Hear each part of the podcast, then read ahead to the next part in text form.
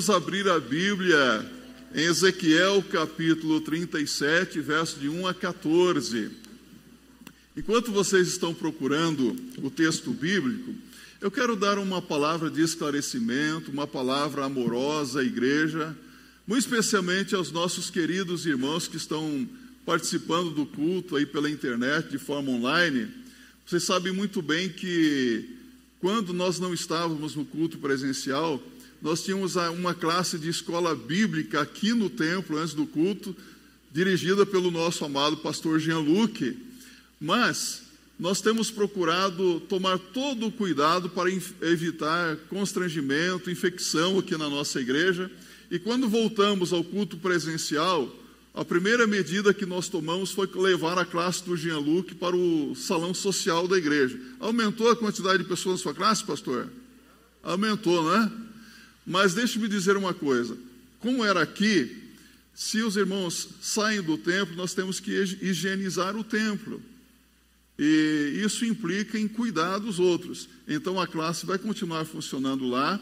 E logo em seguida o culto. Você chega no ambiente de culto, você vai encontrar todos os bancos da igreja devidamente higienizados. E para que você transmita a classe de escola bíblica dominical, nós precisamos de oito a nove pessoas, imagem, som, ah, nas câmeras. Isso implica em pessoas que já estão trabalhando na quarta, no domingo de manhã, no domingo à noite. Agora, se alguém se prontificar a transmitir não somente a classe do Jean-Luc lá no salão social, ou a classe dos jovens e outras classes, pode pegar o seu celular e transmitir. O que não podemos é sobrecarregar alguns irmãos que estão trabalhando incansavelmente desde o início da pandemia. Compreendem isso, meus irmãos? Então eu conto com o apoio, com a colaboração, a compreensão dos meus amados e queridos irmãos. Assim como vocês estão sofrendo, vocês estão nos assistindo agora, estão sofrendo por não participar da escola bíblica, nós também sofremos por não termos vocês aqui conosco. Amém? Tendo dito isso, vamos abrir a Bíblia, Ezequiel 37, de 1 a 14. Acompanhe na sua Bíblia. Assim diz a palavra de Deus: Veio sobre mim a mão do Senhor e ele me fez sair no espírito do Senhor e me pôs no meio de um vale que estava cheio de ossos e me fez passar em volta deles. E eis que eram muito numerosos sobre a face do vale, e eis que estavam sequíssimos e me disse: Filho do homem, porventura viverão estes ossos? E eu disse: Senhor Deus, tu sabes.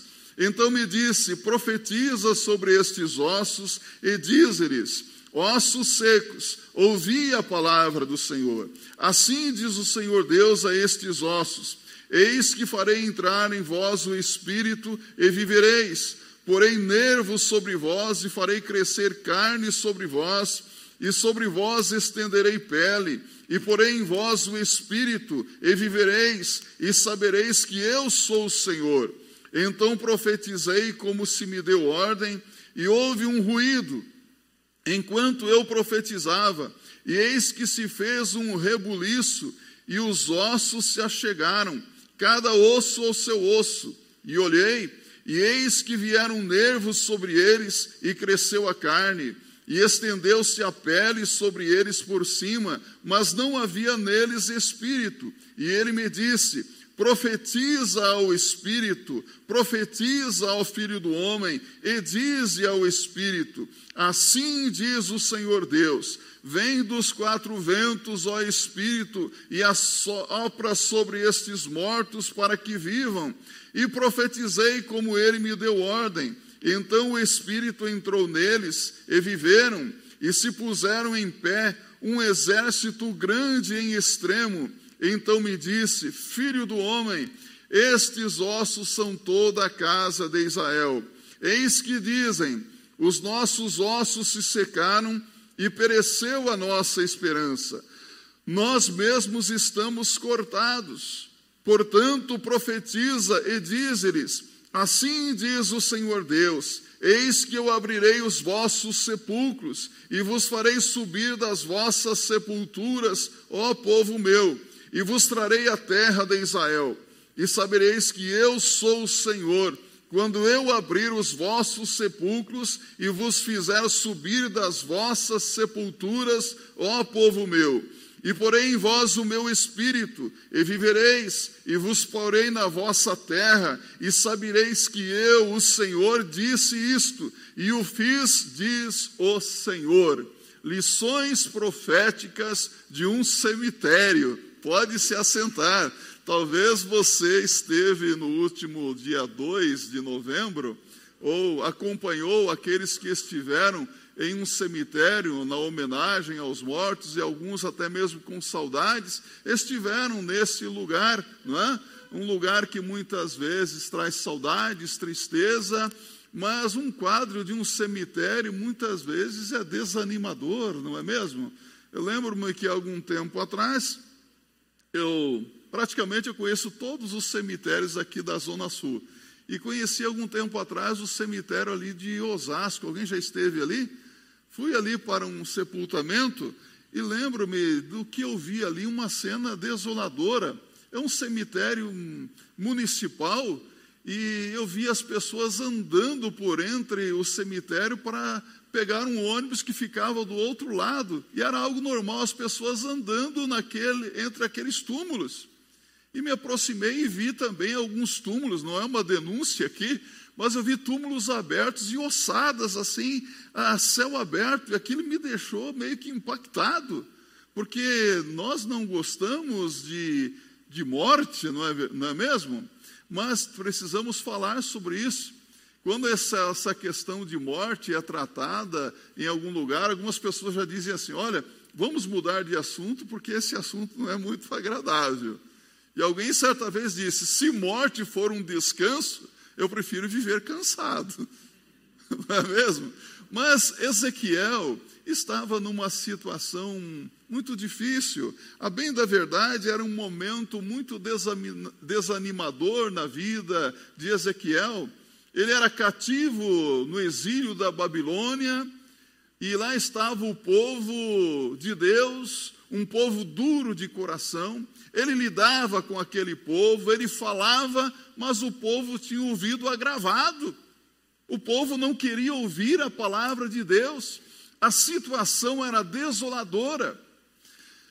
O, o templo em Jerusalém havia sido destruído, a cidade destruída, queimada. Era uma situação desoladora. Então Deus fala com o seu servo Ezequiel. E Deus lhe dá uma visão, uma visão de um vale de ossos secos, ossos sequíssimos. E naquela visão ele percebe que aqueles ossos se unem novamente e cria-se tendões e carne sobre aqueles ossos e pele sobre aquela carne, mas não há vida neles e logo em seguida vem um alento de vida e aquela ossada se transforma em um exército grande e poderoso. Foi a visão que Deus deu para o profeta Ezequiel. E qual é a visão que você está tendo sua, diante dos seus olhos hoje? Qual é a visão que você tem da sua vida? Qual é a visão que você está tendo desta igreja? Como é que você vê a sua vida espiritual, a vida espiritual da Igreja Batista do Brooklyn? Será que nós estamos tendo a visão também de ossos secos? Deus o levou para um vale. Já esteve num vale alguma vez? Não era um vale lindo, não era um vale verdejante, cheio de flores, não era um jardim regado, bonito de se ver, mas era um vale cheio de ossos, ossada humana, um lugar tétrico, um lugar assustador, um vale mal cheiroso. Essa é uma cena deprimente. A visita ao vale revelou um cemitério cheio de ossos humanos. E por fim, veio então sobre eles a palavra do Senhor e as coisas mudaram. Aqui no verso 11, a Bíblia nos mostra algo interessante, mas temos aqui lições proféticas nesse texto bíblico. E a primeira coisa que nós podemos ver é o significado dessa visão. Os ossos secos aqui representam o povo de Israel. As sepulturas onde o povo estava representam as nações por onde o povo de Deus fora espalhado. O juntar, o unir dos ossos significa o seu regresso para a sua terra. E o espírito e vida é uma profecia da conversão do povo de Israel ao Messias, ao Senhor Jesus Cristo. Porque a Bíblia nos diz que um dia, embora Israel tenha rejeitado o Senhor Jesus Cristo, um dia todo Israel reconhecerá que Jesus Cristo é o Messias e se converterá ao Senhor, se dobrará diante do Senhor, reconhecendo que Jesus Cristo é o Senhor. A primeira lição que nós tiramos aqui é que o pecado traz consigo castigo e juízo. Não existe nenhuma vantagem no pecado. O pecado pode parecer gostoso, mas o pecado não é recreação, não. O pecado traz castigo e juízo. Observe aqui o verso de 1 a 3. Veio sobre mim a mão do Senhor, e ele me fez sair no espírito do Senhor, e me pôs no meio de um vale que estava cheio de ossos, e me fez passar em volta deles. E eis que eram muito numerosos sobre a face do vale, e eis que estavam sequíssimos. E me disse: Filho do homem, porventura poderão viver estes ossos? E eu disse: Senhor Deus, tu sabes. Lembram-se de Moisés, servo de Deus? Moisés havia profetizado sobre o futuro de Israel. Em Deuteronômio capítulo 28, a palavra de Deus nos diz, verso de 1 a 4, que se Israel obedecesse ao Senhor, o que aconteceria? Bênçãos de Deus. E se você observar do verso 15 até o verso 68 de Deuteronômio 28, a palavra de Deus é esclarecedora, nos diz que se o povo desobedecesse a palavra de Deus, a maldição viria sobre o povo. Maldição dentro da cidade, maldição no campo, maldição dentro de casa por desobediência à palavra de Deus. A desobediência sempre traz castigo. A desobediência sempre traz maldição sempre traz sofrimento. O problema é que o povo escolheu desobedecer a palavra de Deus. Às vezes nós achamos que se nós desobedecermos nisto ou naquilo, nós estaremos tendo algum tipo de vantagem. Mas a verdade é que a desobediência sempre traz as consequências. O povo escolheu desobedecer e vieram as dificuldades. O que aconteceu com o povo? Foi levado para o cativo da, uh, para o cativeiro da Babilônia, da Síria, sofreu, e aqui eles estavam na Babilônia, comendo o pão que lá, o padeiro amassou, para não dizer outro. Estavam sofrendo. Ali na Babilônia, o povo estava numa situação muito difícil. Porém, havia um grupo fiel. E esse remanescente fiel voltou para Jerusalém sob a liderança de Esdras e Neemias. E começou a reconstrução dos muros, reconstrução do templo. Mas sabe o que aconteceu? Mais uma vez, desobediência. E o que aconteceu? Consequência da desobediência os romanos conquistaram o povo de Israel, dominaram. E foi nessa época, quando o Império Romano estava ali no domínio, que veio o Messias, o Senhor Jesus Cristo. E o que aconteceu com o Messias? Os judeus o rejeitaram e Jesus foi pregado numa cruz. Mais uma vez nós vemos esse povo em desobediência à palavra de Deus. E foi a visão de uma situação deprimente que Deus deu ao profeta aqui. Eles dizem: nossos ossos se secaram e nossa esperança desvaneceu-se e fomos exterminados. Nossa esperança desvaneceu-se. Como é que você vê a sua esperança? Como é que você vê a sua vida? Nossa esperança desvaneceu-se, os nossos ossos se secaram. Nós não nos sentimos muitas vezes em uma situação assim, não sentimos muitas vezes o desânimo. Foi uma visão, lamentavelmente, em que o diagnóstico se repete muitas vezes. Alguma vez você já se perguntou como foi que eu cheguei a essa situação? Como foi que isso chegou a acontecer? Como que nós chegamos a esse ponto? Como que esse povo chegou a uma situação tão deprimente como essa? Sabe por que, que eles se encontravam nessa situação? Porque eles desobedeceram a palavra de Deus. Porque eles se rebelaram contra Deus e se entregaram à idolatria. Se não, acompanhe comigo os versos 23 e 24 do mesmo capítulo. A Bíblia diz: e nunca mais se contaminarão com os seus ídolos, nem com as suas abominações, nem com as suas transgressões, e os livrarei de todas as suas habitações em que pecaram, e os purificarei. Assim eles serão o meu povo, e eu serei o seu Deus, e o meu servo Davi será rei sobre eles, e todos eles terão um só pastor e andarão nos meus juízos, e guardarão os meus estatutos, e os observarão. Olha aqui para mim. Nós também, por desobediência, por infidelidade, podemos chegar a essa mesma situação.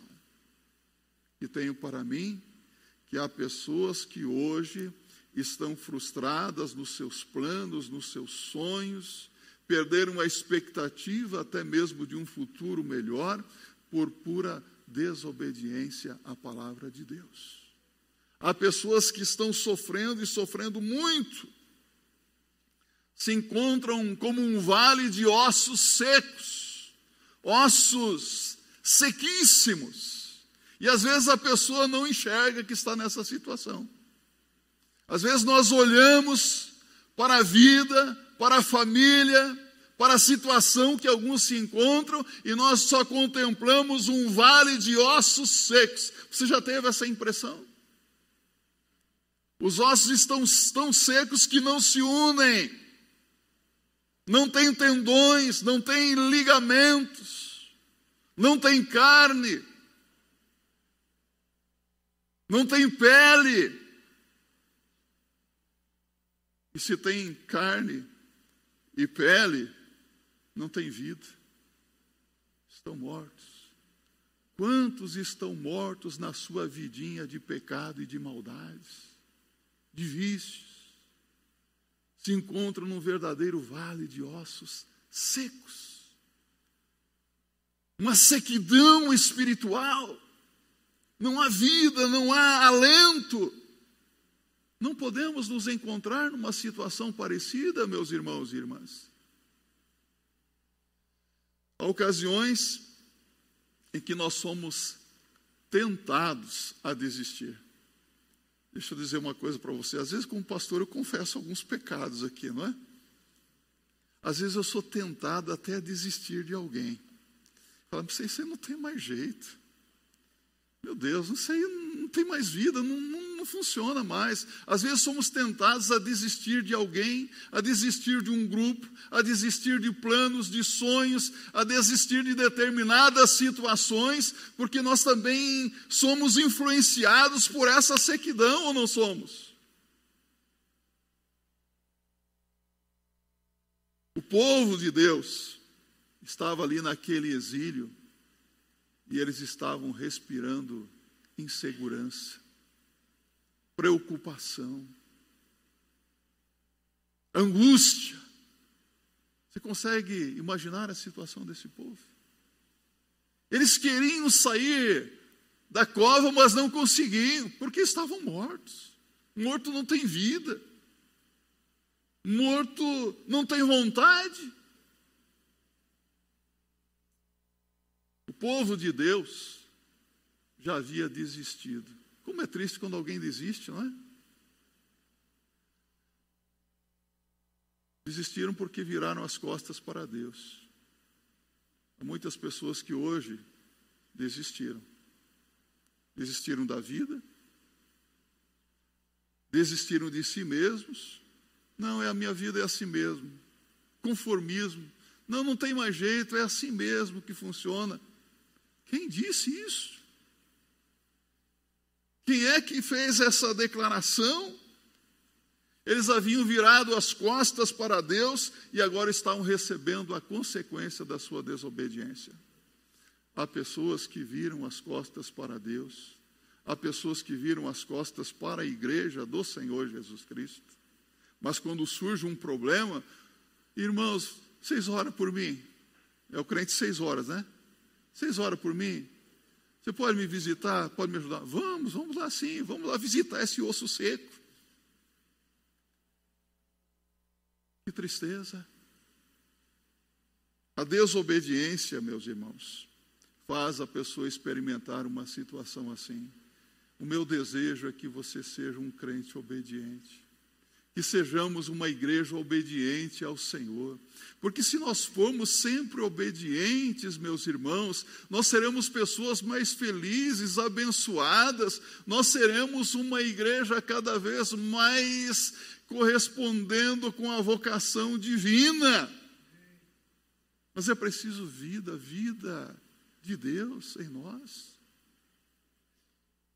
Uma segunda lição que nós aprendemos aqui é que Deus fala aos angustiados e oprimidos. Ainda bem que Deus fala, não é? Deus tem falado com você ultimamente. Note aqui que a palavra de Deus se fez ouvir nesse vale de sombra e morte. Olha aqui, acompanhe comigo os versos 4 a 6. Então me disse: profetiza sobre estes ossos e diz-lhes: Ossos secos, ouvi a palavra do Senhor. Assim diz o Senhor Deus a estes ossos: Eis que farei entrar em vós o espírito e vivereis, e porei nervos sobre vós, e farei crescer carne sobre vós, e sobre vós estenderei pele, e porei em vós o espírito e vivereis e sabereis que eu sou o Senhor. Deus fala a ossos secos. Deus fala aos mortos e eles ouvem. Lembra-se do que aconteceu com Lázaro? Depois de quatro dias sepultado, o Senhor Jesus diz: Tirai a pedra. Mas, Senhor, já se passaram quatro dias, tirai a pedra, tiraram a pedra. E Jesus falou, e Lázaro saiu do sepulcro envolto a faixas. O Senhor fala a ossos secos, e os ossos podem ouvir. Deus pode falar com a pessoa que esteja vivendo numa sequidão espiritual. Deus pode falar e a pessoa pode ouvir. Há pessoas com as quais nós falamos e elas não querem nos ouvir, não é? E às vezes nós falamos e falamos muito, mas falar com morto, morto vai ouvir você. Então você tem que mudar a estratégia, falar: Deus, fala esse coração. E quando Deus fala, até os mortos ouvem, ouvem. Aqueles que estão mortos nas trevas do pecado ouvem a voz de Deus. E eles ouvem e obedecem. Deus pode dar vida a qualquer pessoa que está morta hoje. Eu estou falando morta espiritualmente. Deus pode recuperar a vida de qualquer pessoa. Deus pode recuperar aquele que está vivendo aí no vício do pecado, da cocaína, da maconha e de outras drogas. Deus pode recuperar, Deus pode restaurar a vida, independentemente da situação que a pessoa se encontra. Você crê nisso? Eu creio. Há pessoas aqui que não valiam nada, Eu digo para vocês, não valiam nada mesmo, mas hoje são preciosos aos olhos de Deus. Vidas transformadas, modificadas, vidas restauradas pela graça de Deus, vidas que hoje não andam mais por vista, mas andam por fé, vidas que vivem pela fé no Senhor Jesus Cristo, mas é preciso continuar olhando para o Senhor, não olhando para baixo, não olhando para a derrota, não olhando para a situação que se encontra, mas olhando para o Senhor. Deus, todavia, fala aos que estão mortos nas trevas do pecado, e em meio a esses caos, Deus deu uma visão ao profeta Ezequiel, mas foi uma visão de esperança, uma visão de vida uma visão de restauração. E eu acredito que Deus também pode dar para você uma visão diferente. O que, que você está vendo hoje na sua vida? O que, que você está vendo na sua família? O que, que você está vendo no seu trabalho? Talvez a sua visão não corresponda com a visão que Deus tem a respeito da sua própria vida. Sabia disso? Quer receber uma visão nova da parte de Deus? Sim ou não? Então você pode dizer, os irmãos pentecostais, eles falam assim: Eu recebo, Senhor. Não é assim? Então eu vou desafiar você a fazer como um bom batista. Senhor, você fala, Senhor, me dá a visão que eu recebo. Pode falar. Senhor, me dá a visão que eu recebo. E recebo em nome de Jesus uma visão de vida não visão de morte. Na Babilônia era uma situação de desânimo e morte. A vida daquelas pessoas se passava num sepulcro. Você pode imaginar isso? Alguém vivendo num sepulcro? Esse era o quadro. Olha, em Marcos capítulo 4, a Bíblia nos fala do gadareno que vivia num cemitério, morava nos sepulcros, mas quando teve o seu encontro com Jesus Cristo, Jesus expulsou aquela legião de demônios e ele começou a viver uma vida nova consciente, uma pessoa com vestes novas, um semblante novo, tudo mudou na vida daquele homem a partir do encontro com o Senhor Jesus Cristo. Ali naquele lugar, Deus mostra não só a condição dos ossos, mas a necessidade de dar-lhes vida. No verso 5, assim diz o Senhor Deus a estes ossos: Eis que farei entrar em vós o espírito e vivereis. O Senhor convida você a ter vida, a receber a vida de Deus na sua vida. Se você abrir a sua Bíblia em Isaías, no capítulo 1, no verso 18, você vê que Deus faz um convite. Deus convida dizendo: Vinde erguir-me, ainda que os vossos pecados sejam como a escarlata, eles se tornarão como a brancos como a neve, ainda que sejam vermelhos como o carmesim, eles se tornarão como a branca lã. Vinde, diz o Senhor, vinde ergui-me, diz o Senhor. Em Mateus 11, 28, Jesus diz: Vinde a mim todos vós que estáis cansados e sobrecarregados, e eu vos aliviarei. Em João 10, no verso 10, Jesus diz: O ladrão não vem senão para matar, roubar e destruir. Eu vim para que tenham vida e vida com abundância. É vida diferente. Como é que está a sua vida? caída, uma vida seca. Não, glória a Deus por isso. Mas se a sua vida está caída, você precisa pedir para Deus vida na sua vida. Você precisa pedir um despertamento. Pelo que diz: Desperta, tu que dormes. Levanta-te dentre os mortos e Cristo te esclarecerá.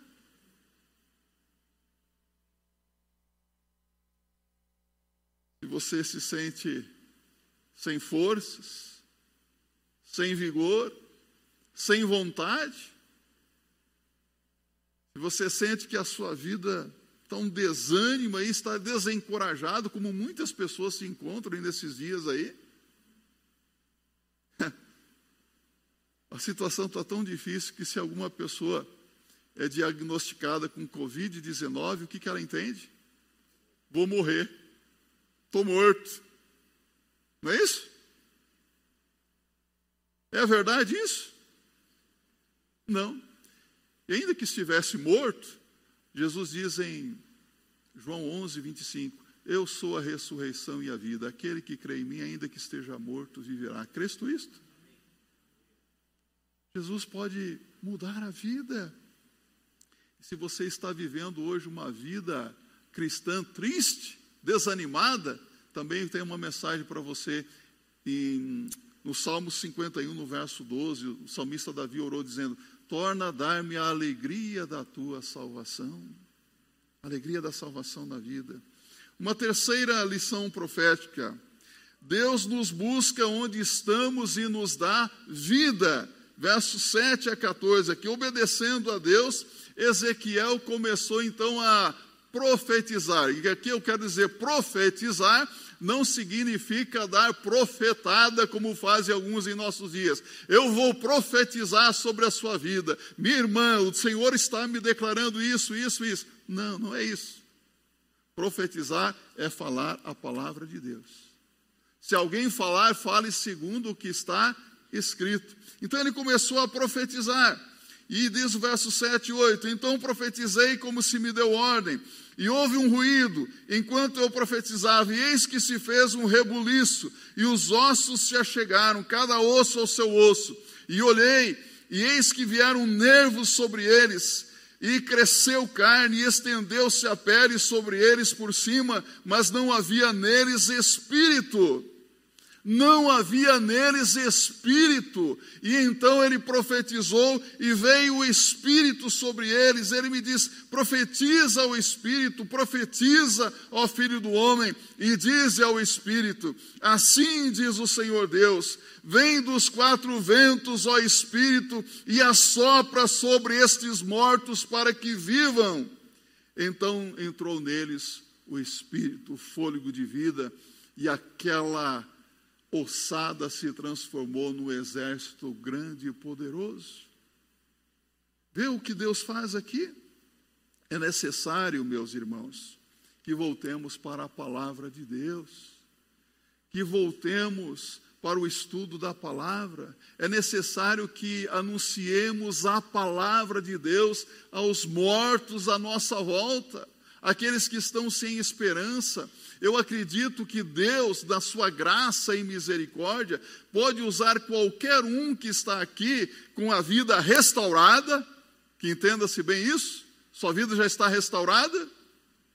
Deus pode usar você como um mensageiro da sua palavra, um mensageiro de esperança, alguém que pode levar vida para aqueles que estão mortos nas trevas do pecado.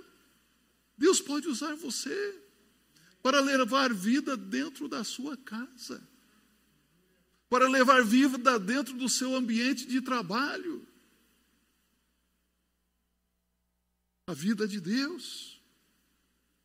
Sabe? A palavra de Deus diz: Espírito vem. O Espírito Santo de Deus já veio sobre a sua vida? Você já tem o Espírito Santo de Deus?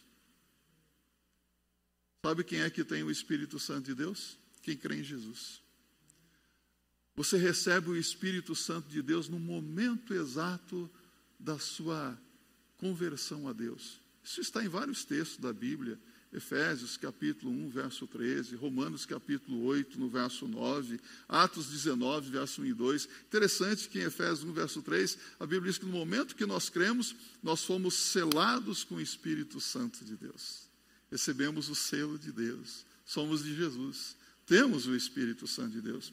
Se você ainda não tem o Espírito Santo de Deus, você precisa crer em Jesus, se arrepender dos seus pecados. Quando isso acontece, você recebe a vida de Deus sobre a sua vida.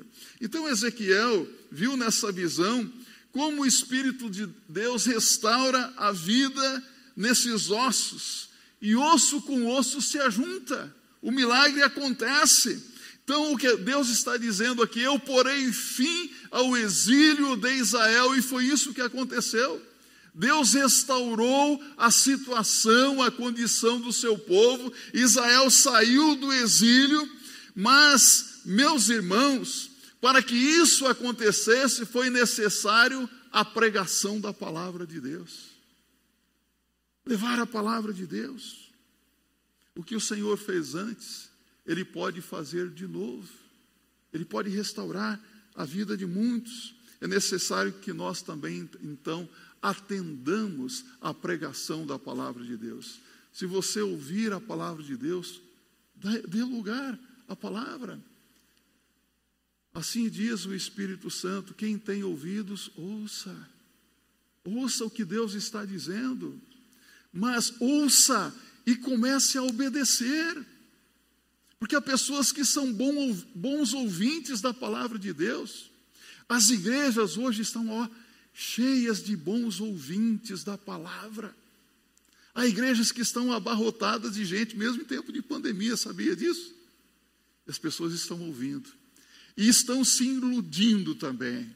Porque há pessoas que estão ouvindo, mas não estão aplicando a palavra à sua própria vida continuam na vida de desobediência, continuam praticando sexo antes do casamento, em fornicação, continuam praticando sexo com outra pessoa, mesmo sendo casados, continuam mentindo, continuam roubando, continuam fazendo todas as coisas erradas que vinham fazendo antes, mas dizem: Eu sou crente.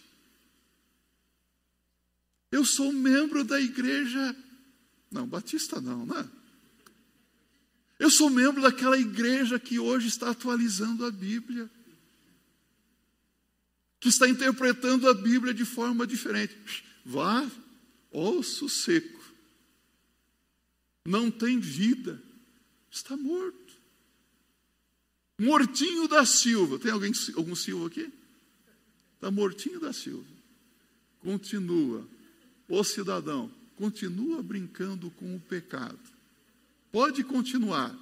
Então a gente tem que falar o contrário. Continua com a sua vida desregrada em desobediência à palavra de Deus. Cidadão, continua assim, porque daqui a 50 anos nós vamos ver quem é quem. Quem é vivo e quem é morto. Não fica brincando de morto-vivo, não. Isso é a brincadeirinha do passado, de criança. Está morto? Está vivo? Está vivo? Está morto? Ou está vivo ou está morto? Creia. Se a sua vida está numa situação difícil, creia. Se você está se preocupado, angustiado, deprimido, sem esperança, se sentindo derrotado, desanimado, creia. Creia no poder de Deus. Creia na palavra de Deus. E se você está nessa situação, sentindo que as coisas não vão bem na sua vida, talvez você precise chegar a um ponto de se colocar humildemente na presença de Deus e fazer uma oração séria, uma oração de confissão. Em nossos cultos hoje nós temos muitas orações, graças a Deus por isso. Oração de petição, mas falta oração de confissão.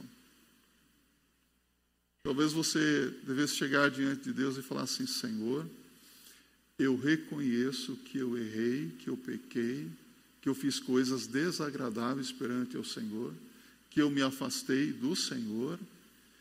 Eu reconheço que hoje estou sou como um osso seco, sem vida. Mas eu me arrependo, Senhor. E eu quero obedecer a tua palavra. Eu quero viver na dependência e poder do teu Espírito Santo de Deus.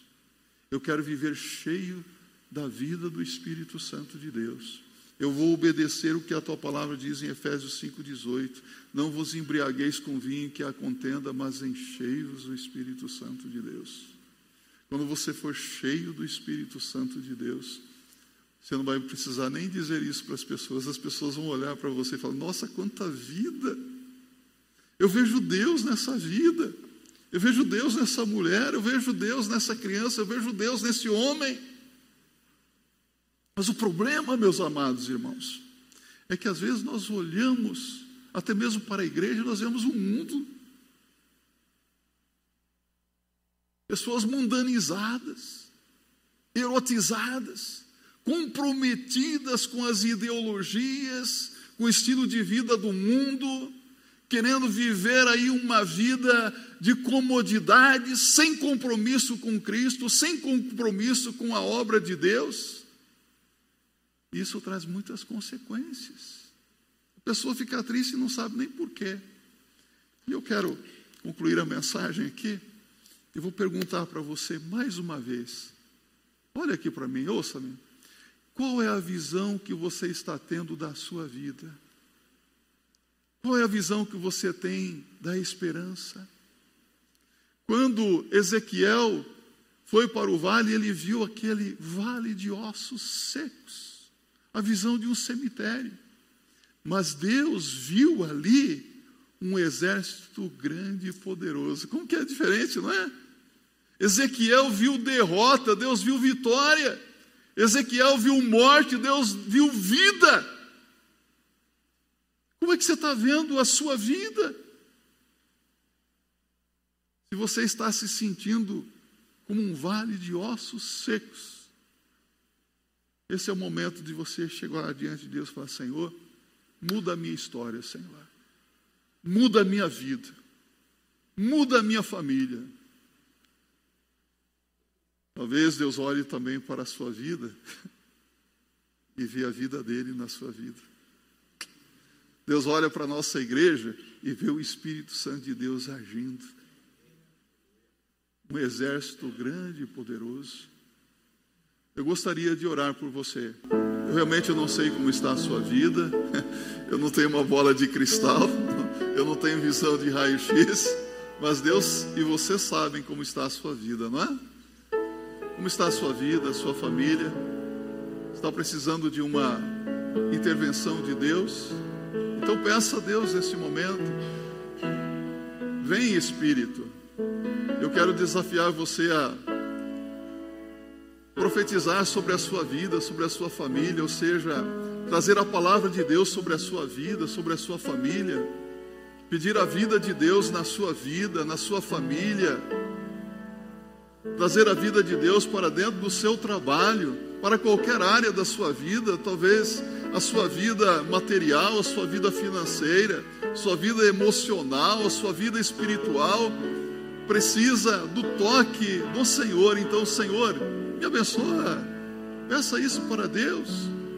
Você pode orar e pedir, e Deus vai atender a sua oração. Creia, creia no que a palavra de Deus diz. Você pode ser um homem, uma mulher que transmite a vida de Deus onde quer que você andar. Ó oh Deus, nós somos muito agradecidos por tua presença aqui conosco. Muito obrigado por tua palavra que é viva e eficaz e que nunca volta para ti vazia, mas faz aquilo que te apraz, aquilo que é da tua vontade. E agora, Senhor, nós suplicamos que o Senhor contemple todos que estamos aqui reunidos, aqueles que estão ouvindo a tua palavra em qualquer lugar, que nesse momento a tua palavra encontre guarida, encontre lugar em seus corações e que a tua palavra transforme, mude, Senhor, corações, mude a mentalidade. Se há pessoas que estão vivendo com uma mente perturbada por causa dos problemas, que o Senhor faça com que essa mente seja tocada pelo teu Espírito Santo também e possa encontrar o alívio que vem da parte do Senhor. Eu peço por aqueles que estão se sentindo vazios, ó Deus, uma vida de sequidão, que o Senhor toque sobre essas vidas também, trazendo vida, Senhor Deus, a vida de Jesus Cristo. Aqueles que estão mortos, ó Deus, em seus delitos e pecados, ressuscita essas vidas, Senhor Deus. Traga a vida de Cristo sobre eles. Faça com que haja um verdadeiro arrependimento, uma conversão, uma mudança de vida. E eu quero suplicar, Senhor, por qualquer pessoa que está ouvindo a tua palavra hoje, que hoje, Senhor Deus, seja um dia da mudança. Muda a história, Senhor, de cada um. Muda a vida daqueles que precisam ter as suas vidas transformadas pelo teu poder. Eu quero suplicar, abençoe cada pessoa que está aqui nesta manhã, Abençoe as famílias aqui representadas, para que sejam famílias que experimentem na sua realidade diária a vida de Deus, Senhor Deus. Que sejam famílias ricamente abençoadas pelo Senhor e que o Senhor use cada um de nós para levar a mensagem de esperança ao povo que está tão desesperado. Em nome de nosso Senhor e Salvador Jesus Cristo é que oramos. Amém. Deus abençoe a sua vida, que hoje você tenha um dia muito feliz, abençoado na presença de Deus.